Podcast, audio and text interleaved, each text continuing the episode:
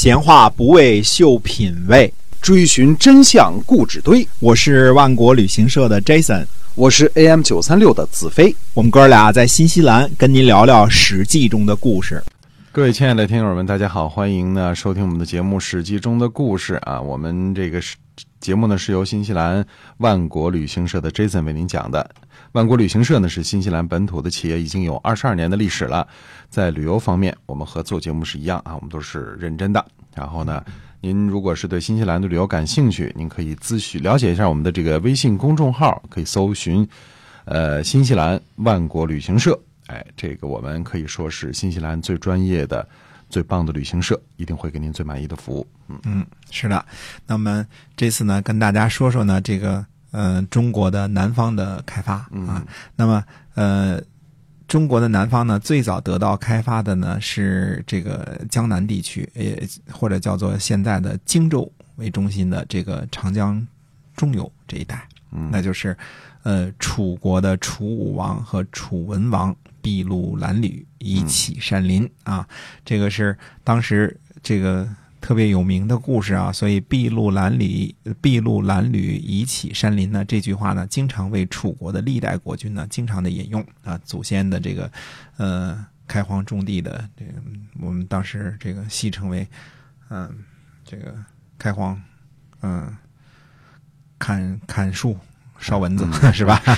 啊，那么率领着当地人呢，一边开垦荒地，一边组组建军队和国家。那么江南呢，呃，气候湿润，砍伐这个灌木森林之后呢，被开垦成良田，种植水稻等亚热带这个作物啊。它的产量呢，比传统的这个，呃，我们说这个小米啊，这个这个，呃，豆啊、麦啊这些，啊，它能够产量大一些，对吧？嗯，水稻呢，这个能养活大量的人口，这样呢，使得楚国的人口呢迅速的增加了。那么增加之后呢，就意味着兵源增加了。那么另一方面呢，我们还必须注意到什么事情呢？就是说，这个江南啊，因为多山，对吧？丘陵地带比较多，所以呢，它富含金属矿藏。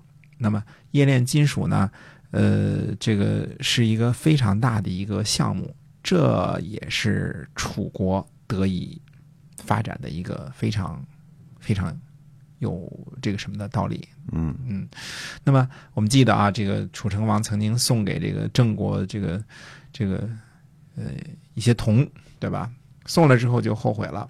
为什么后悔呢？嗯，铜这个回去就能铸箭头啊，对吧？回去就能打造兵兵器啊。这拿着兵器回过头了，就可能。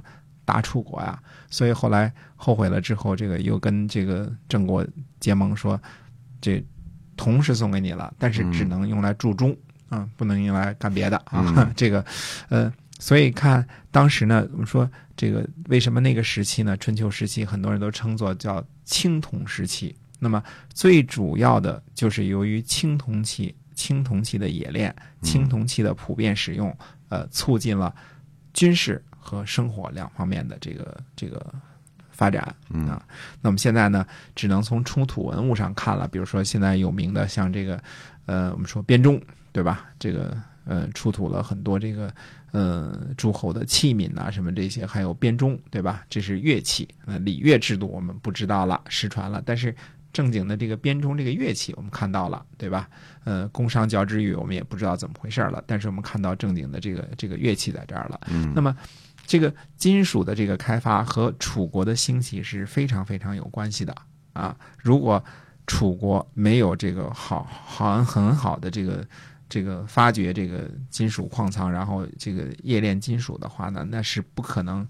有那么强大的这个兵力，然后跟晋国呢争雄的。那么，在春秋时期，就从楚武王、楚文王那时候，所谓的南方，中国的南方才得到开发。在此之前呢，只是当时最早人们认为最适宜人类居住的，那包括陕西、山西、河南、这个山东，嗯。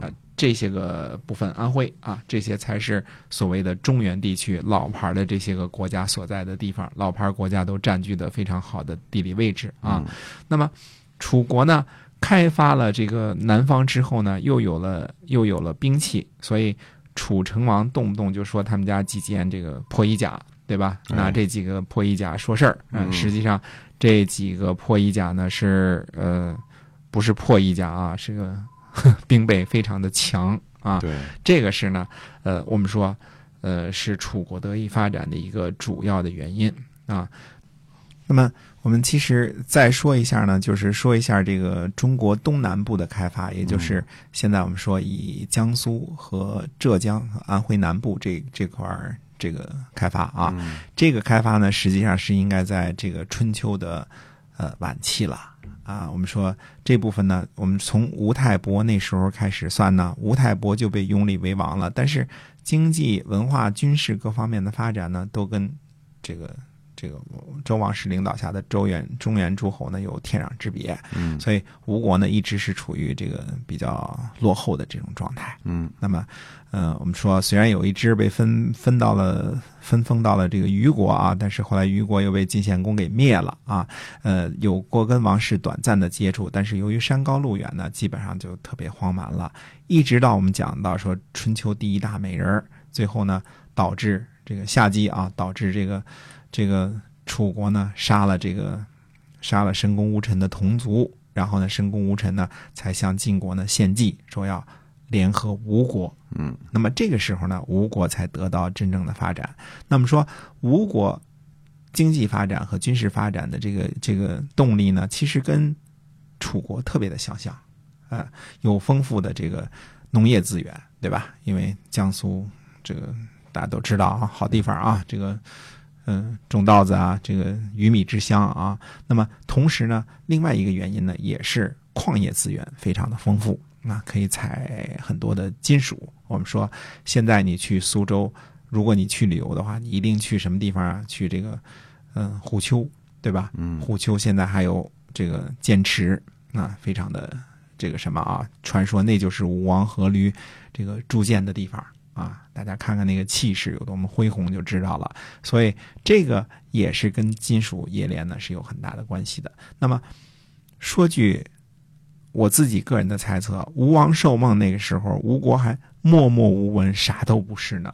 经过两三代之后，突然就特别的迅速的发达起来，以以至于说吴王阖闾敢于跟晋国叫板，做黄池之会，要争霸主，争这个谁执牛耳，谁是天下霸主这个问题，怎么迅速发展的？那么这些个金属冶炼的技术，很有可能也是申公巫臣给带过去的，对吧？哎要不为什么吴王寿梦之前都没有这些个呢？那么，呃，历史上呢只是记录呢说申公巫臣呢只是带去了兵车、战阵、军事上的东西啊。那么，呃，很有可能你比如说像我们以前说的，像呃中原诸侯可能都知道的一些个这个金属配方的这个青铜器冶炼的这个秘方，对吧？什么五分之二、三分之一、三分之二，各自该铸剑呐、什么之类的都是不一样的。那这些个配方其实。你要不知道的时候，那你永远就冶炼不出这个青铜器来。你知道了之后，你就可以铸一下铸一千柄剑，对吧？一下铸多少个箭头，你就可能成为军事大国了。所以，这个江苏这个部分的开发呢，实际上，呃，江南地区的这个开发呢，是等于是东部这部分的开发，那是在春秋晚期形成的。我们说啊，这个所有的讲的这些个历史呢，我们看呢，实际上南方呢经济开发了之后呢，实际上它比原来的所谓的呃黄河流域和淮河流域呢，更有一些个呃巨大的先天上的优势。哎啊，因为什么呢？这个水稻种植量，这个这是一个大的问题啊。嗯哎，因为南方呢相对来说比较富庶，气候比较温暖，所以物产呢比较丰富啊，再加上能够这个冶炼金属的话呢，那所以整个的经济发达呢也都比较快。嗯，那中国的南方的开发呢，基本上我们可以简单的说，就是中部的湖南、湖北这块为中心的是楚国，呃，在春秋早期开始就开发的。那么，嗯、东南沿海呢，吴越这一方面呢，是在春秋晚期才开发的。那么，呃，吴国呢，呃，兴起的很快，呃，这个衰落的也很快，没有在历史上呢留下什么太多的这个记录啊。但是从那儿之后呢，呃，发展速度就非常快了，因为你直到，呃，我们说到了战国时期，到了秦汉的时候，呃，包括广东啊、广西啊，嗯这个呃，包括这个呃闽粤呀、就是我们说的福建啊这些地方也都开发了对所以这个开发的速度呢，还是一步一步的，还是开发的非常的快的。嗯，那么呃，这次呢，讲一讲这个中国南方的这个开发的这个问题啊，是在春秋时期呢形成的，也算是在这个春秋时期的一个事情。那么下次呢，花时间跟大家讲，专注的讲呢，讲几个人物，呃讲讲呢，呃，老子、孔子、孙子。好，那我们今天啊，这个史记中的故事先跟大家讲到这儿，感谢您的收听，我们下期再会。再会。